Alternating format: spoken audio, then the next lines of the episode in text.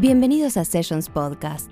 En esta charla junto al reconocido deportista Sebastián El Loco Abreu, recorremos su vida desde su niñez y adolescencia en Minas hasta la concreción de sus grandes logros deportivos, nacionales e internacionales, siempre signados por los valores que le guiaron en su exitosa carrera profesional. Bueno, buenas tardes para todos. Sean muy bienvenidos. Les agradecemos mucho que nos acompañen el día de hoy. Eh, les pido un aplauso para presentar al loco Sebastián Abreu.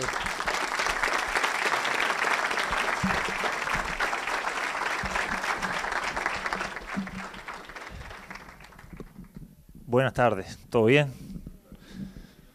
Qué lindo. ¿Quién iba a decir, eh? De Mina, 200 personas a escucharme. Qué pérdida de tiempo. Pero bueno, ya que estamos acá, tendremos que hablar de algo. Bueno, no vayan a esperar nada estructurado.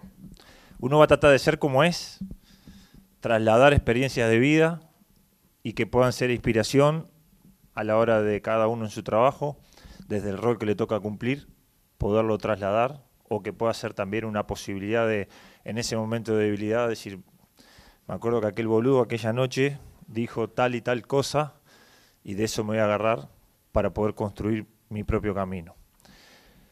Me gusta siempre iniciar por cosas que en el fútbol o en la tele no me gusta. No debe ser un, un- aspecto mío personal por todo lo que vivimos hoy, de- de mucho preconcepto, de saber cómo manejar ciertos términos, ciertas palabras que, que antiguamente se pueden decir libremente y hoy hay que tener demasiado cuidado, pero que me tocó vivir y nacer en Minas, una ciudad de 40.000 habitantes, siempre le voy sumando mil más cada vez que hablo, pues a ver si podemos llegar algún día a estar grande de verdad. Bueno, ahora vamos a tener, si Dios quiere, un, un buen shopping y, un, y una buena terminal, gracias a Carlos. Eso fue un pedido mío hace 10 años, pero bueno, se, ac- se ac- se acordó de mí. En la cual, bueno, una familia súper humilde, pero con una complejidad, que obviamente uno, no es que se sienta orgulloso, pero valora mucho lo que es el, el amor y el cariño de... En mi época de futbolista eso es multa, pero bueno, adelante, adelante. Algo que me, me dio una satisfacción de ser hijo de quien soy. En los años 70 había en Minas una gran división cultural entre la clase social alta, la baja, los blancos y los negros. Por parte de padre soy afrodescendiente de la época de la colonización, cuando Argentina empujó un poquito más los barcos para Uruguay por no querer los, africanos que, que llegaban. Y bueno, ahí llegó, llegó raza mía, en la cual se desencadenó en lo que es mi padre y toda la familia, mi abuela, mis abuelos, mis tíos. Y después estaba mi vieja, bueno, le voy a poner, le voy a dar los nombres, Washington Miguel y Marita, y estaba mi vieja que era de la clase socia- social alta en aquel, en aquel momento. Después no agarró una malaria, pero bueno, en aquel momento era la clase social alta. Y se enamoraron y empezó lo complejo de tener muchas negativas de términos que se, usaban en aquel momento, eh, como vas a estar con un negro, te vamos a desheredar, te vamos a sacar de los beneficios que puede tener la familia, en aquellos momentos mucho campo.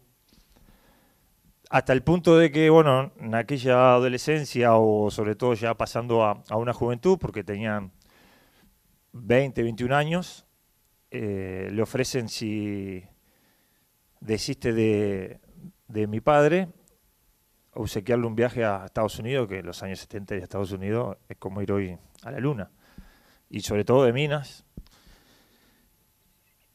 y que era algo que todo el mundo anhelaba poder hacer. Bueno, la respuesta de, de mi vieja fue que no, que se iba a casar con, con mi padre. Y el inconveniente fue que a partir de ahí el 70% de la familia de mi madre le dio la espalda. Quedó mi abuela, la- o sea, la madre de ella, el padre, pero el resto de la, de la familia no, no quisieron saber nada. La familia de mi padre fue la que, con ese porcentaje chico de la familia de mi madre, empezaron a ayudarlo, una casita, una silla, una mesa, se casaron. Al poco tiempo quedó embarazada, tuvo esta hermosa criatura que está acá. pero seguían remándola. Y, y mucho tiene que ver, no, no, no vayan queriendo agarrar el, el año a año, los tiempos, porque voy a hacer como mi, mi vida. Nunca sabe si tiene pie cabeza, un día estoy acá, otro día estoy allá. Bueno, esta charla va a ser igual, pero mucho tiene que ver al tema de las, de las adversidades y de saber agarrar esa adversidad como algo que esté dentro de vos, pero para, hacer, para que sea positivo. Para que en el momento de debilidad siempre tenga esa lucecita que se te prende y te dé esa fuerza interior que muchas veces la necesitamos porque estamos en otro lugar, en otro ámbito, con otra gente, y no está esa persona que vos realmente necesitas para soporte y la tenés que tener vos interiormente. Entonces, con toda esa dificultad nacemos, empezamos a, criarnos, y ahí fue donde aprendí, o con el tiempo, entendí una frase que decía mi madre y mi padre, ya cuando tenía 6, 7 años, que empezás a tener noción, llegaba de la escuela, iba a jugar al, equipo del barrio, a entrenar, y cuando volvía, siempre estaba a la mesa y había un plato, un plato solo. Se sentaban los dos al lado y comía un platito, normalmente el arroz, vaya otra historia que ya conocen, la, la del arroz, que un día llegué contentísimo escuchándolo a frito del entrenamiento y mira la mesa y vi a croqueta. Y dije, ah, por fin.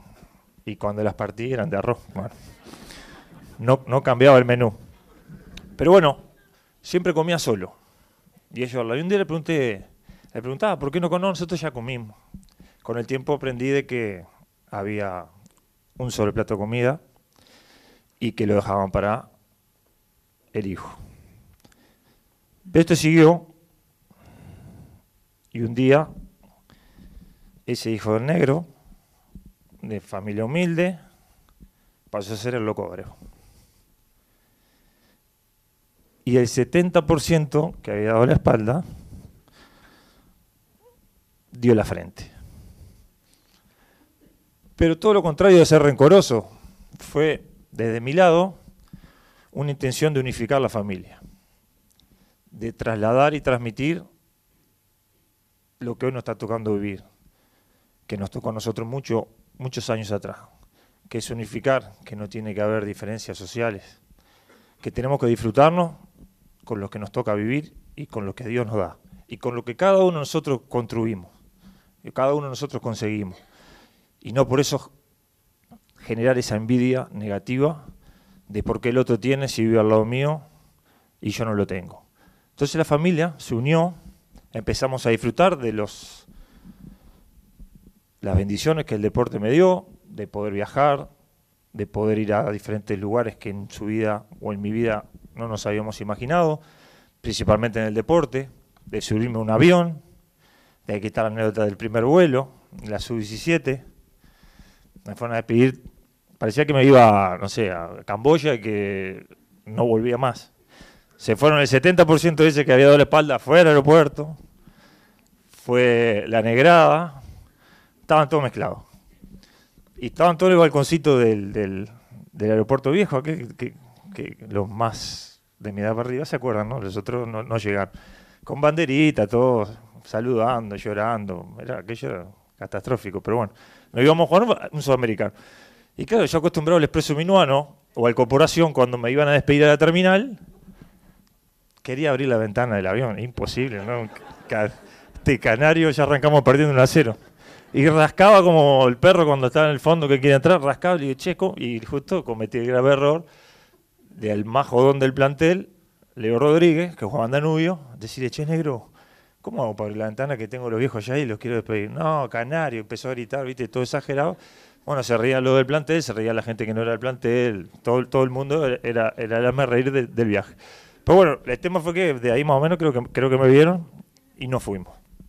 Pero ahí volvemos a la, etapa inicial. Minas es una, una ciudad en la cual ustedes ven de que a nivel fútbol, a nivel deporte, son pocos los casos de, deportistas que han, podido trascender. Tenemos el Bomba Villar, campeón de América en el 87 con, Peñarol, Gustavo Treyes, cinco veces campeón de rally. Hay un jugador que ha aparecido ahora en estas elecciones juveniles, Cedré nació, pero a los cinco años se fue, entonces él dice que es Maldonado y ya no lo podemos traer para este lado, entonces, bueno, tenemos que respetarle, respetarle la decisión. Y que todo el que quería llegar, ya sea en fútbol, en básquet o en atletismo, como que volvía. Como que la, no sé si la cercanía o qué, lo absorbía y no lo dejaba crecer. Y cuando me, bueno, obviamente, cuando me toca a mí empezar a, tener una visión deportiva que todo el mundo decía, che, el negro Abreu anda bien para el básquet, el negro Abreu anda bien para el fútbol. En el entorno del barrio decía, nada, pero no va a llegar, no tiene plata. Y aparte de Mina, ninguno triunfa porque todo se vuelve. Pero no era que lo decían a, a gente conocida, lo decían cuando uno estaba cerca. lo de la plata decía, no tengo chance, tiene razón. Pero lo otro, y fue como que fui haciendo un callo en el corazón, en el cual era, taladraba todos los días, voy a, voy a torcer esa, esa consigna, voy a torcer esa ideología, voy a modificar esa mentalidad, de alguna manera lo voy a hacer. Y bueno, ahora no lo pude traer porque está en mina. Y me fui haciendo un, álbum chiquito, porque a veces te parece que cuando haces estas charlas empiezas a contar historias y a veces te dicen sanata, ¿no? como que estás cuenteando, porque total, ¿quién va a decir si fue o no fue, si fue tantos años atrás? Pero hay un álbum que guardó mi vieja, en el cual fui recortando unas, recortando letras y las fui pegando en ese álbum con una foto mía de siete años con una pelota de básquet y una de fútbol, y que escribí letra por letra. Sebastián Abreu es el futuro del deporte en La Valleja y en Uruguay. Y iba pegando cosas mías. Obviamente me da una moral como soy ahora, pero de chico moral no me gana nadie. Y claro, empecé a pegar, a pegar, y se fue construyendo un lindo camino. No en el fútbol, fue en el básquetbol. Pero que empecé a ver de que el sacrificio, el esfuerzo, la dedicación, el esfuerzo de mis viejos, la ayuda y la colaboración del liceo, porque tenía que venir a Montevideo, salir del liceo me tenía que dejar salir media hora antes, para poder llegar a agarrar el ómnibus y venir a, la terminal vieja de Montevideo para ir a entrenar a, a Trubil. Pero el esfuerzo valía la pena, porque después, bueno, venía la parte linda, ¿no? Veía carne, la parrilla de Trubil, la antigua, la que la conoce. Terminaba el entrenamiento y el arreglo que tenía, como no me, pagaban el pasaje y la alimentación. Para mí eso era como si fuera un contrato a Real Madrid. Me dejaban comer a placer en aquella parrilla y me sentaba enfrente al parrillero, el gordo Richard, y le decía, ¿qué querés, provolones? ¿Qué más? Chorizo, morcilla. Aquello era, era un banquete espectacular. Me iba a la terminal vieja y llegaba a las 3, 3 y media de la mañana y al otro día a las 7 me tenía que levantar para ir al liceo. Pero era algo que iba sintiendo de que lo voy consiguiendo. A todo esto seguía, ¿no? Los taladros, no va a llegar, no tiene plata, no, acá no llega nadie, ¿no? Al básquetbol en cualquier momento lo sacan porque vienen los negros de la NBA y no va a tener lugar, bueno, está. Llegué a construir una línea en el básquet, llegué a construir un camino, me citan en la selección sub-17, feliz de la vida. Nos llevan a, no sé por qué hicieron esa división en la selección del interior de básquetbol, estaba Mazarino, Castrillón y la selección sub-17 de básquetbol de Montevideo. Bueno, estos hijo de puta, como veían que estábamos del interior, estaban un poquito remándola, tenían, podían elegir Montevideo o el interior porque ya estaban jugando en equipo de, de la capital, se me fueron para la selección de Montevideo. Y yo estaba jugando en Trujillo, pero dije, no, yo soy del interior, voy a jugar en la selección del interior. Nos fuimos a San Carlos, ellos se quedaron acá y nosotros a, San Carlos. No había nadie. el invierno en San Carlos, una tristeza. Si alguien de San Carlos a decir, disculpe, pero a decir, sí, tiene razón. Bueno, entrenamos, entrenamos, entrenamos. Era el sexto jugador. Para el que no sabe de básquetbol, el sexto jugador es el que normalmente participa, es el primer cambio de ayuda a base y ahí el entrenador comete el grave error de decirnos, después de la, del último entrenamiento, tienen libre eh, hasta la una de la mañana, domingo, San Carlos. Pero estábamos una semana concentrados, 15 años, imagínense. Tienen libre hasta la una de la mañana, listo. Y había un jugador Vázquez de apellido, el Víbora, que en ese momento con 15 años medía 1,93, entonces era la, carta fuerte en la, tabla, y era medio de personalidad parecida, así medio ¿cómo te puedo decir una palabra? No, no, atacarme a mí mismo. Eh, medio pícaro, para utilizar términos de, de niño. Y salimos juntos, los demás fueron a cenar, volvimos y tal, la típica plaza, movimiento, y había, después viste cómo esto la historia, las agrandan y era una discoteca y parecía que estábamos en Madrid, una discoteca que era fantástica, no. Era un, un bar tradicional que tenía una rocola, un pool, un billar y un ping-pong. Estaban los campechanos tomando su medio y medio, su tabaco, y nosotros una fichita rocola, Cotopaxi, no sé si alguien se acuerda, bueno, era lo que, lo el único disco que había era Cotopaxi. Cotopaxi dio más vuelta que el Boca Bianchi, pero bueno, y un poco de, de, billar. Ahí no tomaba, ahí todavía no, no, no tomaba alcohol. Una Coca-Cola, otra Coca-Cola. Cuando quisimos acordar, una y media. Digo, uy. Digo, flaco, cagamos, boludo, dale que no, nos van a matar. Llegamos tarde, estábamos cuatro cuadras. Oh, metimos un pique un candado enorme así en la puerta del, del, de Sedencar. Y ahora, ya que era más malandro que yo, me dice, vení por la vuelta acá que está roto el alambrado, nos metemos. Y la concentración eran cuchetas abajo de la tribuna. Y nos metemos por el costado, las camitas nuestras ahí prontas, pum, nos acostamos, zafamos, no, no vio nadie. Al otro día nos teníamos que levantar a las 8 a desayunar y el 9 teníamos tiro y ya nos liberaban para irnos a, cada uno a su casa a despedirse de la familia porque venía el sudamericano. Bueno, tranquilo, yo sé estos jugadores, voy al sudamericano, voy a defender Uruguay, le vamos a ganar a Montevideo que no nos quieren. Rueda en el, círculo central, después de hacer tiro, dice, bueno, Timoteo Carrasco, que era el entrenador, dice, bueno, este es el peor momento para un entrenador, pero aparte es el peor momento porque por un acto de indisciplina un, jugador va a quedar afuera. Y yo dije, lo vieron el flaco. Un metro, un metro noventa y tres, imposible. Lo vieron pasando por alambrado. Por eso te digo, lo de la moral siempre me acompañó. Cuando dice Abreu, el de Mina. Y ahí, ahí es donde está lo, que uno llama los códigos de barrio de chico. Podría haber alcahueteado y decía, ah, me sacaba a mí nomás y el, el, el flaco fue el que estaba conmigo. Pero me la comí obviamente la, problemática era, no me estaba preocupando por no ir al sudamericano, me estaba preocupando por mi viejo.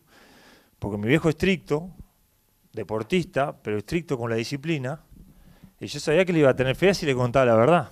Entonces ahí, Steven Spielberg, a morir, y empecé a elaborar una película.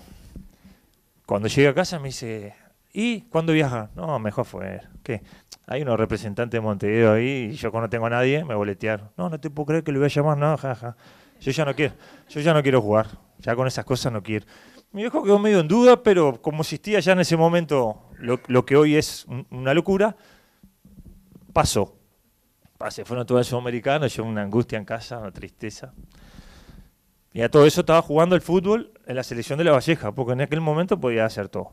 Vamos a jugar con la selección de la Valleja a Cerro Largo me toca hacer dos goles y cuando salgo, había un, enviado de la AUF por, por el Bebe Castelnoble, que era el coordinador de selecciones juveniles, que me dicen, eh, Abreu, muy bien, anduvo muy bien hoy, sigue así que, lo estamos siguiendo. Muchas gracias. Ya quería jugar al básquet, no quería... estaba pensando en Sudamericano. Me vuelvo y a los tres días, telegrama, imagínense la época, ¿no? Telegrama a casa, Sebastián, ¿qué hiciste? Mi madre ya asustada, ¿viste? Sebastián, ¿qué hiciste? No, mamá, no hice nada, un telegrama para vos. Telegrama, mira, un telegrama de la UF, que me estaban citando a una sub-17 de fútbol. A todo esto me presento, pero lo curioso es que, o la causalidad, casualidad, es que si me hubiera ido el sudamericano, no estaba acá. Obviamente, estaba en la NBA, ¿no? Pero no estaba acá con usted. Entonces viajo ya llego, obviamente no, no pagaban viático, nada, había que ir por amor a la celeste de verdad. Y el otro Abreu que habían citado, que estaba bien económicamente, el padre tiene una camioneta, me dice, ¿querés que te lleve? Pero la cabina, obvio, si no tengo cómo llegar.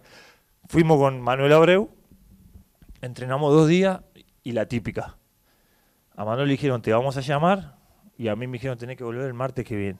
Claro, me subí la camioneta quietito, yo no quería omitir opinión ninguna porque no veía mucho ambiente en él. En un momento me dice, eh, ¿te van a llamar? No, no, a mí me dijeron que tengo que venir el martes. ¿Cómo el martes? Sí. Ah, no, papá, eso fue mundial. Ah, no, papá, entonces vamos a volver. Ya estábamos llegando a Mina, yo tenía un hambre. entonces vamos a volver y nos quedamos, porque capaz que me llaman. La ilusión de un niño de 15 años, de... ahí el padre, conocedor, me dice, no, Manuel, si te dijeron que te van a llamar y al flaco le dijeron que venga el martes porque seguramente él queda y vos no. Bueno, ahí me quedé medio triste, yo llegué a casa, me hacía el triste también porque había que meterse en la, situación del otro. Llegué a casa, pegué grito, todo, abracé a mi madre. Sí, vamos a festejar. De cena, arroz. no había nada para festejar. Muy bien. Y empecé varias citaciones, quedaba, quedaba, venían, canarios de todos lados, pero de, ciudad y pueblo que ni tenían ni idea que existían. Y llegaban, llegaban, y, lo mismo, lo vamos a llamar y vos volvés el martes, y volvés el martes, y volvía todos los martes, y volvía todos los martes, todos los martes. Hasta que llegó un momento que, bueno, que eh, viajábamos 20 y éramos 22. Habían 20 que jugaban en Montevideo y dos que jugaban en el interior. mi caso, que era de Nacional de Minas, y de Canario Cabrera, que era de Jun. Y habían que eliminar a dos, y dije, esta película ya la conozco. Los dos canaritos hasta la última hora, pum, zurdazo a la nalga, vuelvan al pueblo. Vamos a hacer fútbol contra Chile amistoso en el Parque Central, mi casa y no me pone, pero ni calenté. Yo dije, ah, esto no. Y el otro canario tampoco, ¿no? Ninguno de los dos. Sentadito ahí, vimos a los chilenos de cerca, pero jugaron todos menos nosotros dos. Digo, no, canario. Yo digo, tengo una confianza ahora, pero si no, si no jugamos, quédate tranquilo que mañana votan en Jun y yo, yo estoy en Mina. El hijo Saúl Rivero, algunos recordarán, que fue entrenador, fue jugador, el hijo jugaba de zaguero. Se va a agarrar una pelota y salió medio con una, molestia en la, rodilla. Digo, ¿está? ¿Se lesionó un zaguero? Yo zaguero no soy, así que canario, el que vos puede tener chances si le pasa algo, sos vos. Pero no parecía mucha cosa. Al otro día vienen con la noticia de que se había roto la rodilla y quedaba eliminado. Entonces, sobraba uno. Y Canario era defensa y yo era nueve. Dije, da, cartón ligado. Pero no termina ahí la historia. No sé qué es lo que sucede, el Canario no puede viajar. Entonces le dicen, mira, no tenés condiciones de, poder viajar. Obvio, por decantación, ya digo, con 19 no van a ir. Ahí, ahí me enteré que viajaba porque no había más citaciones. Llegó el técnico y dijo, bueno, ya se dieron cuenta de quiénes son los que viajan, ¿no? En la charla en el almuerzo. Y yo, y yo por abajo, claro, pues tenía el canario ahí entregado, el otro con la rodilla así, yo por abajo apretaba el puño y le digo, vamos locura, que viajamos. Ahí me voy a Mina. Ah, a todo esto, ese día nos, quedábamos, quedaban libres, ni en pedo salí. No, dos veces con la misma piedra, no. Me quedé en Cafo, cada cucaracha en Cafo. Hablaba con las cucarachas, pero todos salieron, me, quedé. Digo, otra vez no. Volvieron todos, carajo, no saliste, no, estaba cansado, digo, no al lado, al lado del cuartito del técnico. Bueno, váyanse, váyanse a despedirse, no sé qué, estaba, me voy para mí a despedirme. Estaba, todo eso, mi abuela lloraba. Lo mismo, lo que ya le había contado antes. Y ahí me voy al sudamericano. Ok. Sudamericano. Rudy Rodríguez, el entrenador. Primer partido, calientan todos. Menos, ya saben. Segundo partido, Brasil. Ronaldo jugaba. Yo estaba asombrado, yo era una larva, si ahora soy flaco, imagínense en esa época, una larva así, un fideo, era impresentable. Ronaldo, unos cuadros así con, con 15 años, la tiraba larga, hasta el, juego en línea, todo pasaba por arriba.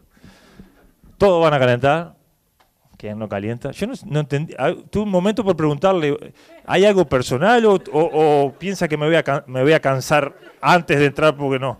porque vengo del interior y no hice pretemporada, porque no entendía. Pero bueno, capaz que era una cábala, pero habíamos perdido el primero y dije, cabrón, no debe ser.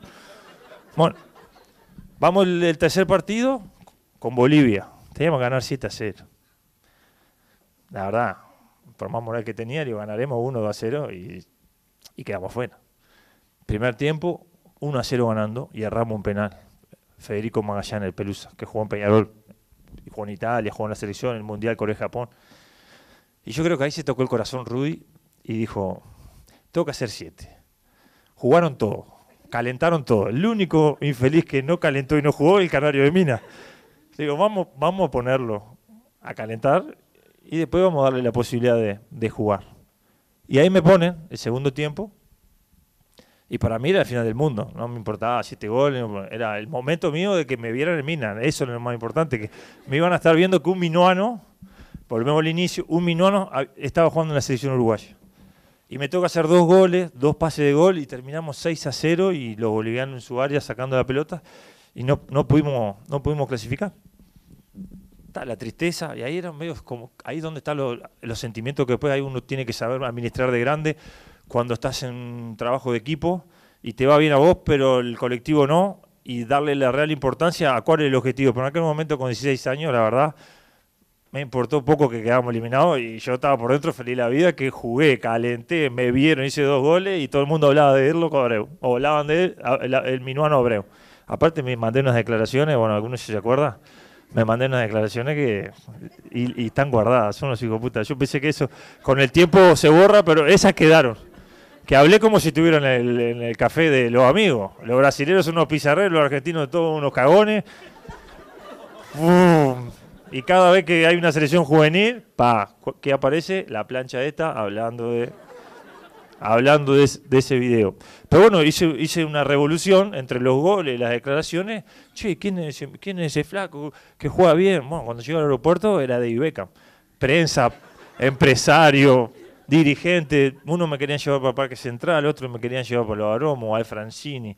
Eran cinco clubes. Danubio, Defensor, Peñarol Nacional y Cerro con la mano en el corazón, si hay alguien de Peñarol, no, no se sienta tocado, pero fue la realidad.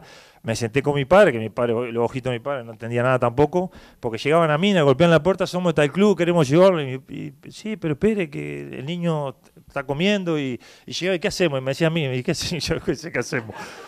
Atendelo, no sé, si vino de Montevideo hasta acá. Y lo único que le dije, en aquel momento me senté, le digo, papá, hay cinco clubes no puede ser que ligue tan mal que los cinco tenga que ir a Peñarol. Vamos a tratar de elegir uno de los otros cuatro. Sí, Sebastián, pero es tu futuro.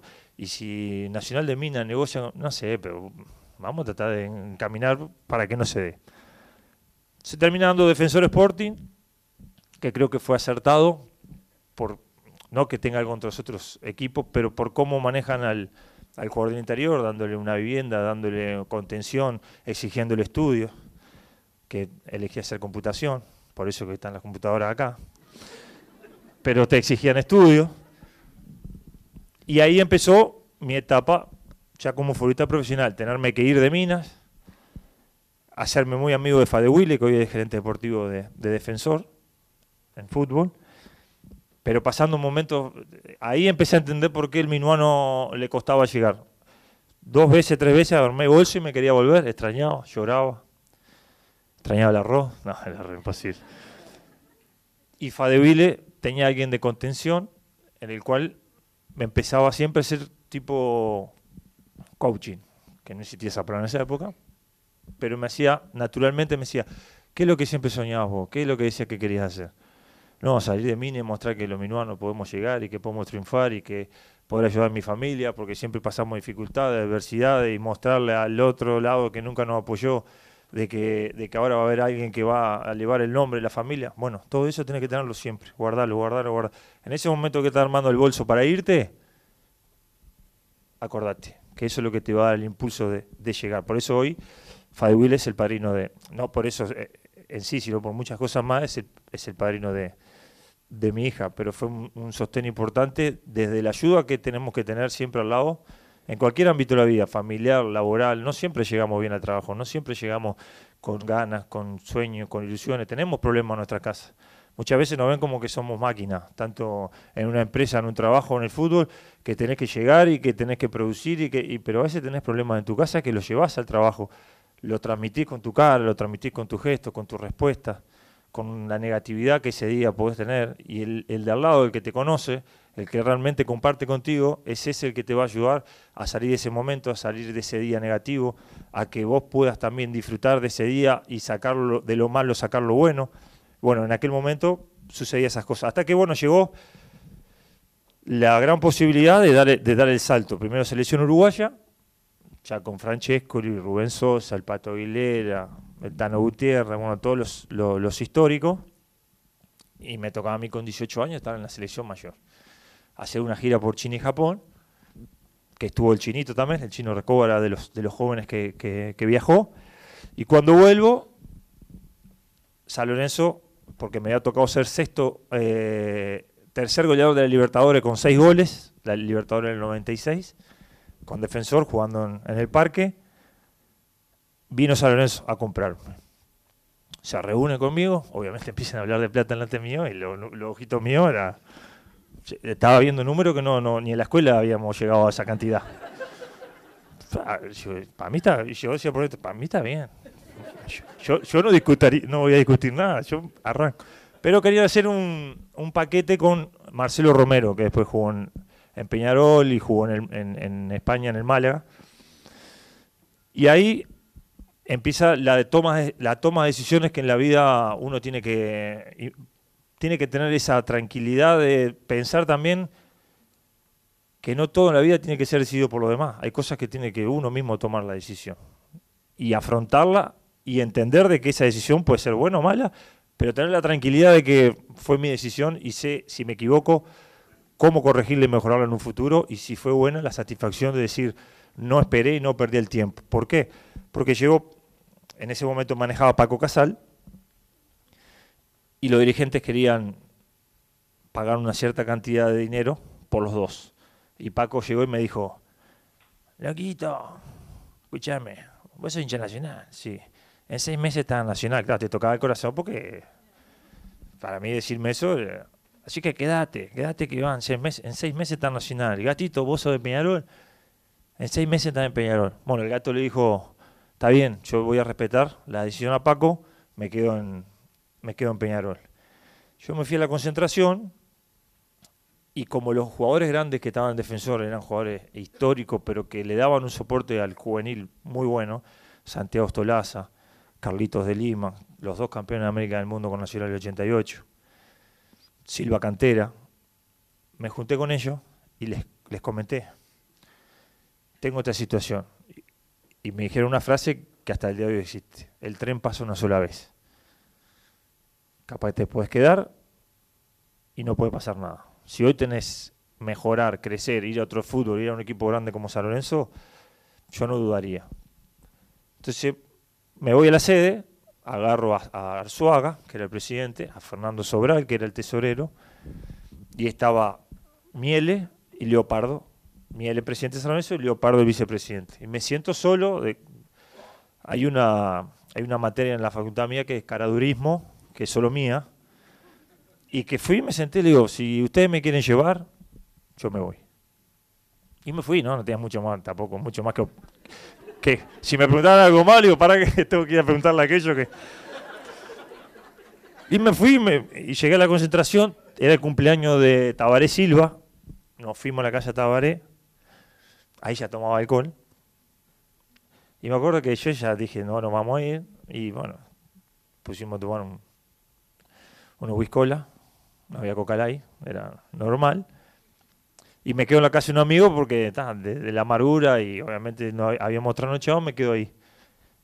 En las 10 de la mañana, por teléfono en la casa, la casa de Martina Costa, eh, que era hoy fue abogado de la mutual de jugadores y que jugaban defensor en esa época. Me dice, flaco, flaco, Richard Marchelli, era el gerente, gerente general defensor.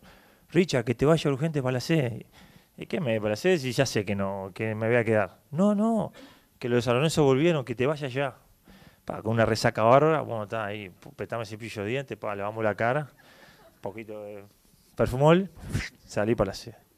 Llego a la sede, estaban los dos dirigentes, me dice, nos gustó mucho tu actitud, te vamos, te vamos a llevar, vamos a hacer el esfuerzo. Mentira, el esfuerzo no es ir, 300 mil dólares más, pero es mucha plata, pero para el fútbol, en esa negociación, era lo que iban a pagar por los dos, iban a pagar lo mismo por mí. Pero me cajaron ese el esfuerzo y te venís. Bueno, filmamos todo, vinieron, llamé a todo, pues me iba el otro día, toda la familia de Mina, ahí se empezó a sumar el 70, ya era, ya era 40, ¿no? Ya no era 70. Se vinieron, Paco se enoja, ¿no? Y me deja todo con Chijana, que era secretario.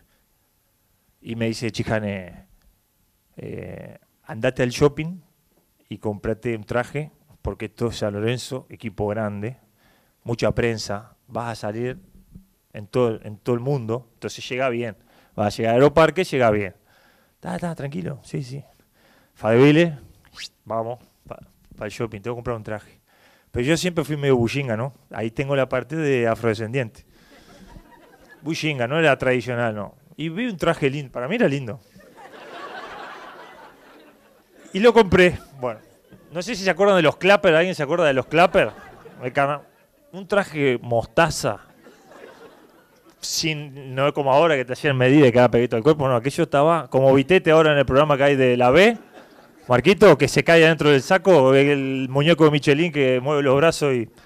Bueno, así me quedaba el, traje. Camisa negra, cinto negro, el agujero hecho cuchillo, viste, que no le calcula. Porque ahora no es como ahora que tenés tantos centímetros en aquella época, había uno solo y como era flaquito, metimos cuchillo caliente y armamos dos o tres agujeros más, zapatito y arranco, mal. Y cuando me voy, siempre veo que viajan de, valija, ¿no? Valijita. Pues nos olvidamos la valija. Bueno, en esa época Defensor tenía R. Un bolso violeta, enorme así. Metí las cosas. Bolso NR violeta, de traje eh, mostaza y bolso violeta un espanto. Llego a Aeroparque, llegamos a Aeroparque. Yo ya iba haciendo, bueno, sí, estoy muy contento, iba practicando menos.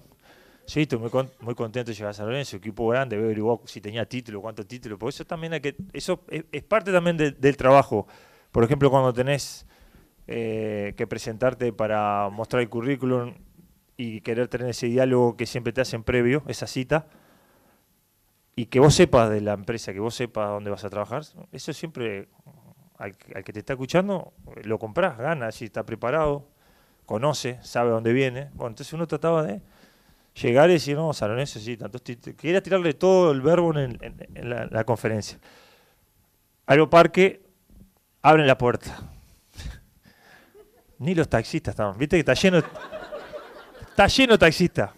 Ni los taxistas, ni los remiseros, nadie calor, aparte septiembre de esa época de los años 90 que ya hacía un calor, todo transpirado, el bolso, la calentura tenía todo, ganas de tirar toda la mierda, saco, traje, bolso.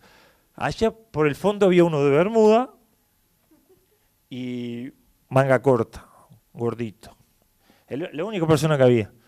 Salgo, todo así desconfiado, y me grita, chifla así, dice como chifla, ¿viste? Uruguayo, sí. ¿Vos sos el uruguayo que viene a jugar a San Lorenzo? Sí. Vení, yo soy Héctor Perpinó, soy el secretario, te viene a buscar. Ah, y esto como a San Lorenzo, donde me, vengo, no es el San Lorenzo que yo creo. Vení, vení, que no, me quedé yo acá porque San Lorenzo acaba de, perder y los hinchas están terribles. Y el bambino se llevó al equipo Mar de Plata para descongestionar porque está complicado. Ah, ok. Y la prensa no, se fue todo allá. Ah, ¿a dónde vamos? No, te vamos a dejar un hotel y mañana a 7 de la mañana te pasamos a buscar para irnos a Mar del Plata. Bueno, llegué al hotel, agarré el traje así como está, para adentro, para adentro del bolso, dejé el mate pronto, alpargata, bermuda, musculosa. Digo, ya está, esto como si tuviéramos mina, no es tan tanto como me han dicho. Arrancamos para Mar del Plata, 5 horas, doble así, estaba el hotel, el hotel regente, doble en la esquina, estaba el hotel, miro, 700 periodistas pero de cualquier cadena. Al Jazeera ya existía en ese momento, también estaba. Y yo me acordé, y el traje cómo está dentro del bolso. Le digo, no, no, acá tengo que hacerme el disimulado porque no tengo cómo sacar este traje. Metí bolsito así, agaché mi mate, agaché la cabeza, caminé acá, pensaba que era un obrero de, del hotel, cocinero. Se abrieron todo, ni bola me dieron. Me metí y me dice, vení a almorzar con los muchachos. No, pero dame la ropa del club, algo. Así no puedo, así no puedo entrar. Un poquito de vergüenza tenía. Poquito, así no puedo entrar. Bueno. Me dice, no, no, dale, dale. Abren las puertas y era como si fuera la puerta se abre acá y estaban todas mesas redondas con los grupos.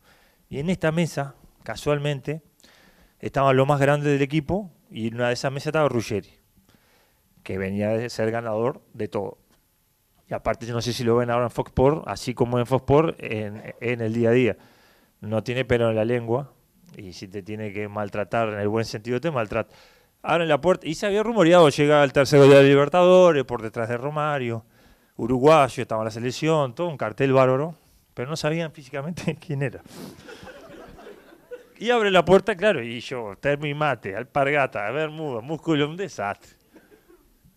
El bolsito, el bolsito acá, paf, abre la puerta de la mesa ahí, todo el mundo callado y todos se giran así, el tradicional, ¿no? Y yo quedé paradito ahí con un mástil y así así miraba. Y decía que rompió hielo, me sirvió para romper hielo porque creo que si no daba media vuelta, él decía, no, no, eh, Paco, quiero ir a Nacional dentro de seis meses. Y dice Ruggeri, mucha, viste como solo, si hay argentino acá, voy a imitarlo, pero muchacho, este es el que nos va a salvar. y ahí se arrancaron a reír todo. Y me dice, vení, vení, uruguayo, que yo con el uruguayo me llevo bien, que con Ense, empezó Alzamendi, empezó a nombrar todo. Y ahí, ahí me, senté, me senté en la mesa y bueno, ahí arranca. Buenas tardes. Y ahí arranca la trayectoria y la carrera, la carrera deportiva. Después viene la etapa, que es la etapa linda. Porque uno cuando llega ahí es cuando están los flashes, la tele, las luces, es lo que empezás a disfrutar, es lo que cosechaste, el esfuerzo que generaste, lo estás viendo en carne propia, lo estás sintiendo con tu familia. Pero también hay que estar inteligente porque está el, viejo llamado amigo del campeón. Y lo tuve. Se te acercan, porque obviamente uno tiene ingresos económicos buenos, llegas a lugares donde te tiran la alfombra roja, sobre todo en Argentina si sos goleador, es lo máximo un equipo grande, vas a un restaurante, no te cobran, iba a, a Ski Ranch, no sé si alguno fue a Ski Ranch, era de fácil a valle, después pusieron una plaza ahí, hay una con mi nombre, por la duda si pasan, porque iba de martes a viernes, y también todo, ¿no? Siéntese acá, y iba gente atrás conmigo, teóricamente pensando que eran, que eran amigos. Con el tiempo uno fue aprendiendo y fue dándose cuenta que no, no eran amigos, que no querían al deportista, que no querían a la persona, sino querían aprovecharse. Que es de las cosas que siempre trato de transmitir y que, y que les puede pasar a ustedes cuando empiezan a ser exitosos. Mucha gente se les puede acercar simplemente por querer tener un estatus diferente, tener una posibilidad de aprovechar de esa persona que está muy bien catalogada dentro del país, dentro de la ciudad, dentro de la parte comercial, y lo que te está generando es un, primero, un gran déficit. Segundo, una gran angustia, porque uno cuando hace las cosas como amigo, las hace sintiéndola y no pensando que alguien te va, te va a estar traicionando o te va a estar queriendo usar. Pero el hecho de un día encontrarme en una situación que gracias a Dios me pasó joven y que me sirvió para el resto de la carrera. De estar en una camioneta, salir de una discoteca y encontrarme con que me habían dejado unas bolsas de cocaína queriéndome involucrar a mí en algo que él era lo que hacía y me usaba a mí para entrar a los lugares para poder teóricamente hacer su negocio, pero como llegaba conmigo no iba a tener ningún tipo de inconveniente. Gracias a Dios no pasó lo que tenía que pasar de poder ser más grave la situación, pero claramente dejé esa relación y a partir de ahí empecé a entender de que tenía que ser más selectivo, más detallista con la gente que estaba al lado mío, pero no por el Loco Abreu, que en ese momento ya había empezado a ser Loco Abreu, sino por Sebastián Abreu, por el Negro Abreu, por la persona. Y la otra situación que también me sirvió muchísimo y que fue, de, y que fue de, joven, fue cuando estuve seis meses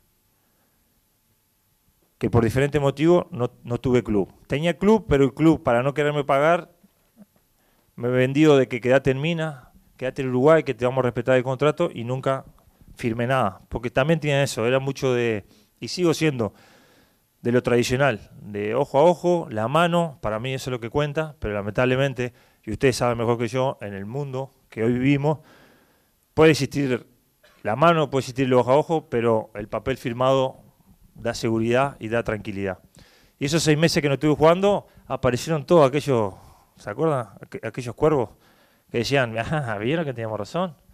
Volvió, duró poquito el sueño. Está acá, está muerto allá, no tiene club, no tiene esto.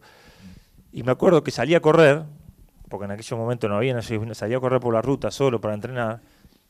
Y, increíble lo que uno a veces dice del, ser humano desde la envidia o desde el resentimiento. Me gritaban camionero eh, fracasado. Pero lo que no estaban entendiendo es que cada grito y cada eh, comentario negativo era vitamina pura. Me estaban dando fuerza interior para saber de que después iban, a venir cosas buenas, que iba, iba a conseguir construir otro camino diferente ante esa adversidad. Pero que fue duro, porque porque uno vive en el ambiente y sabe con lo que se encuentra. Pero mi, mi abuela, mi abuelo, mis padres, no, no son del ambiente, ellos sufrían el doble. Ir a llegar a casa y verlos tristes por esa realidad que me estaba tocando vivir en ese momento. Y creo que el momento sublime, el momento mágico, el momento en el cual puedo decir, planté bandera, salud, planté bandera y, pude conseguir el sueño de aquello que había colocado en el librito a los seis años, fue en ese momento, donde está la foto.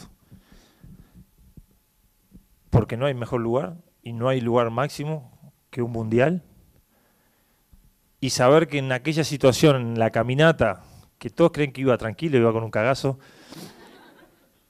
pero iba pensando en esa caminata, aunque no crean, se te viene todo un viaje. Y se, y se venía los negros, los blancos, los ricos, los pobres, no va a llegar, es de, mina, lo van a absorber, no tiene plata, todo. Pero iba pensando, llegó tu momento, llegó ese momento que siempre soñaste, que siempre te ilusionaste, que siempre transmitiste, porque no es que lo ocultaba, sino que un día voy a dejar algo importante en la selección, va a llegar mi momento. Y esa caminata fue fantástica porque sabía que no había margen de, error, no había margen a errar. Sabía que se iba a dar, sabía que era, porque las circunstancias de la vida fueron así. Ustedes, si no, si, no mal recuerdan, el maestro me nombra tercero para patear penal. Si era tercero, no, saco ninguna foto. Si tercero, eh, venía el cuarto, el quinto, tenía que errar los otros dos morenos. iba a salir en el festejo general, pero no iba a quedar este momento marcado no había entrado los, tres partidos. Estaba como la sub-17, se me estaba dando una historia igual. Ahí calentaba, ¿no? En, el Mundial calentaba. Pero los tres partidos anteriores no me había puesto. Que ahí viene otra historia de las que te toca como padre por sentimiento. Eh, Valentina, que era chiquita, los gemelos, que eran una ratitas así, Diego, se pintaban todo de Uruguay, ¿no? La cara de Uruguay. Y ponían fuerza papi, y te queremos, y todas esas cosas lindas que uno vive en el Mundial. Pero estaba el hijo Lugano, estaba el hijo de Russo Pérez, estaba los hijitos de Cavani, uno, y, todos, jugaban. Entonces, claro, eran chiquitos pero no eran boludos, decía. Y, ¿y por qué juegan los papás y, el mío naranja? Entonces justo vino mi, mi, señora después de los partidos, el maestro dejaba integración familiar toda la mesa, y viene y me dice, no, lo que pasa es que Dieguito sobre todo eh, preguntó por qué lo, los otros papás juegan y pa, yo me reí por dentro y dije, ah, qué, divino.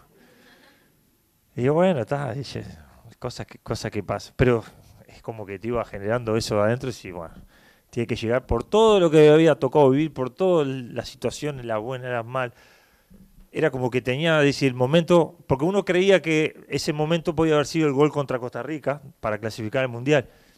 Pero era como una sensación interna de que no. Por eso todo lo previo, porque esto está bueno contarlo porque sucedió el día previo, cuando el maestro no escatima los detalles y nos dice patean penales todos porque mañana podemos ir a penales. Y a mí me toca patear tres, te hacía patear tres penales y, elijo ser último y pateo los tres penales y lo erro los tres. Y uno la pico y se me va por arriba de travesaño. Y ahí viene Guren, aparte termina la práctica y no es que te, vas riendo, vas fastidioso. Porque se acuerdan que la Yabulani y todos se criticaban, la Yabula, pelota, que hacían movimientos diferentes. Bueno, yo me iba caliente y decía, puta, no le pude agarrar el golpe a esta pelota. Y si mañana me toca, pero iba por. Y siempre por dentro. Nunca, nunca. Esto es como la frase de Mirta Legrand, la mejor frase que dijo. Como te ven, te trata. Si te ven mal, te maltrata. Entonces, nunca por dentro hecho mierda, por fuera soy John Lennon. No. Siempre, perfil ganador, la pose, pero iba preocupado. De ahí vino ese Baguren, me dice, él le llama todo de papote. Dice, papote, vamos arriba, que mañana capaz que te necesitamos. Ahí volvió Matute Morales, ¿no? Morales. Le digo, tranquilo, papote, que mañana clasificamos con el sello de la casa. Y salí caminando y por dentro decía, qué chamuyo le metí porque venía totalmente preocupado con la pelota y empezó todo exagerado. Ah, no me digo así, que voy a tomar una pastilla para el corazón. Le digo, vos solo preparate para ese momento. Ahí nos fuimos. Al otro día, el partido, todo lo que, lo que había generado. A todo esto hay una anécdota linda. Eugenio Figueredo, que era, no sé si era presidente de la OF, no, o estaba integrando la Conmebol. El partido anterior, Diego había hecho un golazo. ¿Contra quién había sido? Eh, contra Sudáfrica contra, sí, la segunda fecha, contra el local. Sí, un golazo de afuera del área, que la pelota se mueve. Y ahí viene Eugenio con la pelota, y estaba Lugano, Forlán, el ruso, yo en el medio. Y llegó, me la firma, que no sé qué para quién es, alguno de, la FIFA. Sí, pero se la da Lugano, se la da Lugano. Se la da Forlán, saltimbanqui conmigo, y se la hace firmar al ruso. Claro, y los otros conociéndome, eh, lo orgulloso que soy, quedé apretando los dientes, como diciendo, este hijo de puta, me, saltó la... porque no he jugado. Tranquilo que ya vas a venir, ¿viste? Y pasó. Bueno, viene, lo, viene el partido, me pone el maestro faltando 20, pasa lo de Luis, penal, lo erra, Viene el maestro y empieza a decir, primero Forlán, segundo Scotty, tercero Abreu. No, ese yo tercero no quiero. Termina todo y me la rimo rápido, porque no le podía dar más tiempo, porque después quedaba el cartelito. Le digo, maestro, no me deja quinto que tengo un presentimiento que lo, que lo liquido. Me miró así con esa cara que el maestro con la cara te dice todo, sospechando algo. Y borró así, dice, venga, venga, eh, Abreu a quinto y ok. Y las cosas de la vida, no sé si uno también lo atrae con la mentalidad, con la forma de ser, con el positivismo, con esa química que hay que tener de la buena, que viene el cuarto penal de, de Gana, lo erran, viene el cuarto nuestro, el Monito Pereira, la tira por arriba del travesaño, y viene el quinto de ellos, y lo erran, y para quién quedó el último, para el negro que no tenía plata, que no iba a llegar, y ahí voy en la caminata. Y ahí todo lo que le conté era realidad. Cuando hago el gol, obviamente es una satisfacción deportiva, pero también era el haber ganado a tantos años en los cuales se cuestionaba, no se creía, se desvalorizaba. Era como decir, ese minuano consiguió algo, obviamente con un grupo hermoso, porque dependemos de todo, pero el hecho de participar de ese grupo me daba la chance de poder generar lo que en un momento había soñado y que nadie creía, excepto el vínculo más, más cercano. Por eso también la emoción, porque cuando uno se emociona, muchas veces se puede pensar que la emoción es, es por el partido, por el momento, por ver a tus hijos, tu familia disfrutándolo. Pero no, hay una historia atrás. Porque no dejamos ser ser humano, no dejamos ser personas, no dejamos de llorar, de reír, de sufrir, de tener momentos muy malos y, a veces no, no, lo saben los demás. Y piensan de que por estar en un mundial y por estar jugando el fútbol tiene que ser todo color de rosa. Y en ese mundial, no voy a entrar en detalle, pero pasaron muchas cosas personales de compañeros que entre todos teníamos que primero contenerlo y tratar de sacarle lo bueno y lo positivo a la situación para que él la pudiera llevar. Situaciones familiares y bueno, ¿cuál es la mejor manera de que se pueda mejorar? ¿Cuál es la mejor manera que se pueda sentir bien? Dándole una alegría deportiva. Por eso cuando ustedes pueden ver que hay un, un grupito de cuatro o cinco que somos los que nos abrazamos en el penal, porque había un integrante en, en, esos cuatro o cinco que solo cuatro o cinco sabíamos lo que le había pasado y cuando le abrazamos la dedicatoria, la dedicatoria es, es para él, obviamente sabiendo de la alegría y, que increíblemente esa situación generó de que hubiera una mejoría y que después mejoró, gracias a Dios. Pero son cosas que tenemos que darnos cuenta que lo que transmitimos, muchas veces creemos que el de al lado, por ejemplo, estamos en el trabajo y yo estoy haciendo todo bien, el de al lado está haciendo mal. Pero increíblemente, al participar el que está haciendo algo mal, con lo que vos estás haciendo bien, automáticamente, no te digo en ese momento, al otro día vas a conseguir que esa persona que estaba mal va a estar bien. ¿Por qué? Por, desde el afecto. No nos tenemos que olvidar nunca que estamos dejando de lado a veces el, aspecto humano, el del cariño, el del afecto, el del, abrazo, el del que el, compañero es mi hermano. Yo estoy en un trabajo y, si el de mi al lado, el, que está al lado mío no está bien, va a repercutir negativamente en lo que yo puedo hacer, porque necesitamos, necesitamos todo de todo. No puedo salir goleador si el puntero derecho no me tira buenos centros. No puedo salir campeón si mi golero y mi defensa no es firme. Y en un trabajo, en una empresa, es exactamente igual. En el ámbito de la vida es exactamente igual. Para tus hijos, para tus padres, sentir de que, de que lo querés, le transmitís cariño. Eso creo que no nos podemos olvidar porque vivimos una locura del celular, del WhatsApp. El WhatsApp y el celular es hermoso porque nos acercó a la gente lejana. Los que están en otros países estamos cerca, nos vemos, lloramos, nos reímos, pero nos alejamos del que está al lado.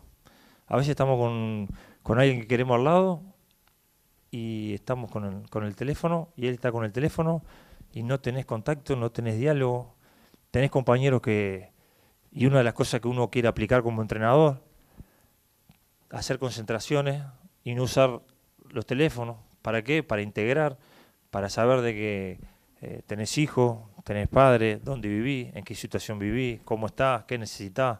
Porque eso hace una unión que después se ve reflejada. Eso de que, de que eh, eh, cuando dicen la unión hace la fuerza, es real. Cantidad de lugares vos ves, grupos teóricamente débiles, pero que consiguen algo, vos decís, ¿cómo hicieron? Porque están fuertes, porque están unidos. Y ves otros lugares que son monstruos, que son grandes, que vos decís, bueno, esto acá es impresionante lo que, lo que va a funcionar y no funciona. ¿Por qué? Por los egos. Porque cada uno quiere llevar para su propio beneficio sin pensar en el otro. Y cuando querés acordar, eso se desmorona. Entonces esos detalles yo creo que, que tenemos que tratarlos de mantener o tratarlos de recuperar más que mantener, que lo, hemos dejado lo hemos dejado de lado y que normalmente el decir buen día, llegar al trabajo, buen día, irte, hasta mañana, ir a un restaurante. Yo a veces me peleo mucho con los jugadores jóvenes porque vienen esa locura de, las redes sociales, del celular. Vamos a un restaurante con el equipo, le sirven algo. Hey, monstruo, tráeme no sé qué. Pero para que no es esclavo tuyo. Decirle por favor, agradecer, él está haciendo un trabajo para atenderte bien, pero no es tu esclavo. Esas cositas mínimas, pero que le hemos ido, la hemos ido perdiendo. Y eso hace a sentirnos a gusto, de llegar a un lugar y cuántas veces le ha pasado de, querer ir al trabajo porque se sienten bien. Pues sí, la paso bárbaro, trabajo, pero la paso bien, una química linda, estoy haciendo cada vez más, más afinidad con el compañero. Y hay veces que sí, che, no tengo, me ha pasado a mí, no tengo ganas de ir al vestuario a veces no quiero. De, de mono, trato de llegar a, última hora, cosa de cambiarme, entrenar, irme. Obvio que después no nos va bien. Entonces, cada uno de nosotros, en vez de ponernos a decir, ¿qué puede hacer él por mí? Hacer lo contrario. Decir, ¿qué es lo que puedo hacer yo de mejor para que él le vaya bien? Siempre tratar de ponernos en el lugar del otro está mal por esto, voy a tratar de hacer esto para que esté bien. Dejar de lado pensar primero en uno, decir, ah, quiero que me ayuden a mí. No, que este, no me, en el fútbol, por ejemplo, es, muy típico. Nada, que el entrenador no me pone donde tengo que jugar. No, que el entrenador no me entiende. No me entiende. ¿Por qué no te decís vos primero qué tendría que hacer para poder rendirle al entrenador? ¿Qué tengo que modificar para que el entrenador me quiera? Y eso en un trabajo sucede. Y lo han pasado muchísimas veces o me van a decir que todos los días llegan felices, todos los días llegan contentos, todos los días miran de al lado con una sonrisa y, un, y una caricia. No, hay veces que lo quieren matar, hay veces que no quieren tener diálogo, hay veces que lo sacan, se salen del grupo de WhatsApp. No, no quiero saber más nada con ese grupo. ¿O no? ¿Sucede? Bueno, esos son los momentos en los cuales uno tiene que reflexionar y decir, me enojé, ¿por qué me enojé? ¿Qué es lo que puedo hacer de diferente para que el día de mañana esta situación no suceda? Bueno, creo que me extendí un poquito, pero como saben me gusta un poquito el cucurucho. Lo único que espero que dentro de esta charla informal hayan podido disfrutarla, pero sobre todo con un 5% de todo lo que hemos hablado puedan retenerlo y puedan llevarlo a cabo, me sentiría súper feliz como me ha pasado con adolescentes, que me ha tocado darle charlas, más del, lado motivacional, de liderazgo, porque uno se fue siendo líder en los equipos naturalmente, sin, ninguna preparación, sino por, impronta natural, porque bueno, hay, hay líderes y, y, están los que siguen al líder, y eso también es un rol que cada uno tiene que saber entender, de que cuando, por ejemplo, me llegó estar en la selección, estaba Francesco y estaba Pablo Montero, después estaba Lugano, yo sabía que tenía un liderazgo, pero tenía que ir acompañando otro liderazgo más fuerte y no querer competir con ese liderazgo, sino encontrar mi lugar, decir, sé lo que puedo aportar, pero este líder tiene una fuerza espiritual, tiene una, fuerza de convencimiento que me identifico, pero que es superior a la que yo puedo generar. Entonces voy a ir atrás de él, voy a acompañar ese liderazgo, voy a acompañar esa fuerza.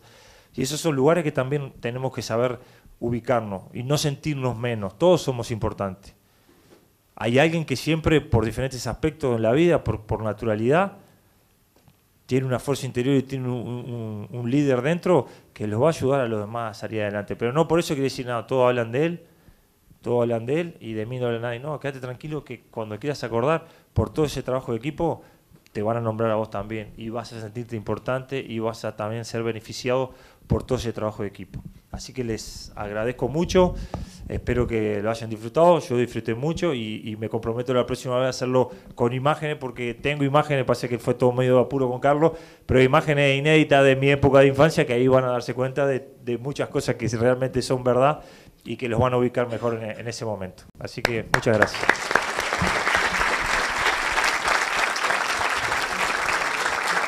Muchas gracias. Muchas gracias, Sebastián. Si les parece, vamos a hacer un par de preguntas para terminar, que es a lo que nos habíamos comprometido. Así que levantan la mano, les acercamos el micrófono y con eso ya, ya nos despedimos. ¿De dónde salió la idea del récord Guinness y de, y de, digamos, cómo fuiste fijándote objetivos para llegar? Bueno, en realidad ese no, ese no fue un objetivo que me, que me planteé, fue se fue dando naturalmente. A medida que fui pasando un club, porque si algo tengo a corregir, o no sé si lo tendré que corregir, es que dentro de mi, de mi forma de ser soy muy pasional y poco racional. Entonces todo lo que me genera una empatía con la persona que viene a hablar, como son los directivos, como son los entrenadores, rápidamente si, si hay esa conexión me genera un compromiso de querer decir voy y ya no hay un análisis de contrato, no hay condiciones, ya me comprometí porque me identifico con lo que querés. Me dijiste algo que es lo que me gusta escuchar y es lo que me gusta hacer cuando voy a los clubes. Y muchas veces me he dado la cabeza contra la pared. Raquelita sabe bien. Porque creo que tenemos que tener una parte racional. Lo pasional es lindo, es sanguíneo, es caliente, tomé la decisión, pero tiene que haber un análisis previo. No podemos, no, no podemos caer en ser cabezudo, porque a veces el ímpetu a veces nos lleva a cometer errores. Y este aspecto se fue dando naturalmente por haber elegido lugares que me generaban desde lo pasional la ilusión de ir. Y cuando quise acordar, por redes sociales, empezaron a decir, estás cinco, a cinco equipos del récord. Y obviamente sacaba cuentas de si sigo de la manera que, que, va mi carrera y los años que me quedan por jugar, que en teoría eran hasta los 40, ahora hay un bonus track de, de tres años, dije, bueno, se va a dar naturalmente, pero no fue una búsqueda. Lógico que volvemos a la historia de inicio, cuando lo consigo y ponen la bandera de La Valleja, la de Uruguay, y me dan el récord Guinness y genera toda esa movida mediática de que te llaman de Alemania, de Rusia, para hablar del récord Guinness y del minuano, me genera una satisfacción que la disfruto. Pero no fue algo que me, que me planteé, sino que se dio naturalmente y que hoy, bueno, espero que duren bastantes años que nadie me lo saque porque hasta hace poquito me rompí mi propio récord. No sé ahora qué va a suceder en este semestre, pero puede ser que vuelva a romper mi propio récord. Pero es lindo cuando te dan el diploma. Mucha gente dice, ¿cuánto te pagan? No pagan nada. Te dan el diploma, te dan el, diploma homologado y la satisfacción de saber que un minuano, un uruguayo, tiene un, tiene un récord que se lo sacó un alemán, que nos cuesta tanto ganarle a los alemanes, por lo menos le ganamos con, le ganamos con, con, ese récord. Eh, bueno, felicitaciones por todo, porque estuvo excelente la charla. Me llevó muchas cosas de, de todo lo que has dicho y te agradezco por eso. Por otra parte, te quería hacer una consulta que tiene que ver con si vos tuvieras que decir cuáles son las claves que te terminan este, llevando a que se hayan dado tantas cosas en tu carrera, eh, más allá creo que una queda claro, que es la, fuerza interior tuya, también con respecto a la parte, por ejemplo, deportiva, sos una persona que dedicó mucho tiempo, sos una persona que era prolija, digamos, de esfuerzo. ¿Qué, otras claves dirías que son las que te llevan finalmente a, llegar al punto en el que estás hoy? Lo principal es convicción total en, en lo que puedes lo que puedes dar, creer totalmente en, lo que vos tenés dentro, decir, por ejemplo, en la parte deportiva, saber que como deportista tenía una virtud que si la sabían aprovechar iba a ser muy buena. Ahí donde va el tema de, de tener un poco más el raciocinio, de saber elegir los lugares, elegir el momento, porque el poder lo tenés, el conocimiento lo tenés, las condiciones las tenés, la convicción la tenés, pero a veces tenés que saber en el lugar que estás. Muchas veces llegamos al lugar equivocado y estamos desperdiciando nuestro conocimiento, nuestra sabiduría, nuestra virtud en un lugar que no lo merece o que no es compatible con lo que uno puede llegar a dar. Y después hay otra cosa que es, es pasión. Tenés que tener pasión por lo que haces. No es llegar y, y cumplir, no. Cada día tiene que haber una búsqueda de, hoy quiero mejorar esto, hoy quiero conseguir esto, voy a tratar de elevar este nivel. Siempre tener desde la pasión, sentir esa necesidad de, siempre tengo que hacer algo más, siempre tengo que mejorar. Hoy con, 40, con casi 43 años voy a entrenar y voy a entrenar pensando en, mejorar. Voy al partido pensando en que quiero hacer más goles. ¿Por qué? Porque creo que la mejor manera de vos mismo estar haciendo esa pulseada, vos mismo competir contra vos mismo. No hay mejor competencia que contra lo de uno mismo, pero no la competencia del conformismo. No, la competencia de conseguir esto, bueno, ahora ya lo conseguí. Ahora voy por este otro objetivo. Y creo que cuanto más objetivos tengamos al alcance de la mano, siempre vas a tener esa ilusión de llegar a un lugar a quererlo, a quererlo conseguir. Bueno. Bueno, Sebastián. Ahora bien la sí, estaba anticipado cuando decía ahí arrancaba a tomar alcohol ya. Está. ¿Viste? La bola de cristal. Te vamos a dar un regalo, pero primero te queremos agradecer de corazón. La verdad que había toda una presentación para ayudarlo eh, a que siguiera la línea, pero fue como, esto para mí ya está ensayado, porque seguiste todo, fue muy completa, nos dejaste muchísimos conceptos para nuestra vida y más allá de representarnos mucho tiempo en muchos países, así que te lo agradecemos profundamente. Y te Muchas queremos gracias. dar un regalo este, de parte de Johnny Walker, es una, una botella de Johnny Walker 18 años con tu nombre, como podés ver ahí, dice ah, muy bien, perfecto. Sebastián Abreu. No se puede tomar entonces. Después la rellenás, vos ves cómo haces. Pero bueno, les agradecemos muchísimo eh, nuevamente por estar acá, un speaker de lujo y ojalá sea la primera de muchas charlas que hagas. Bueno, despedimos con un, con un aplauso también a, a Sebastián, enorme.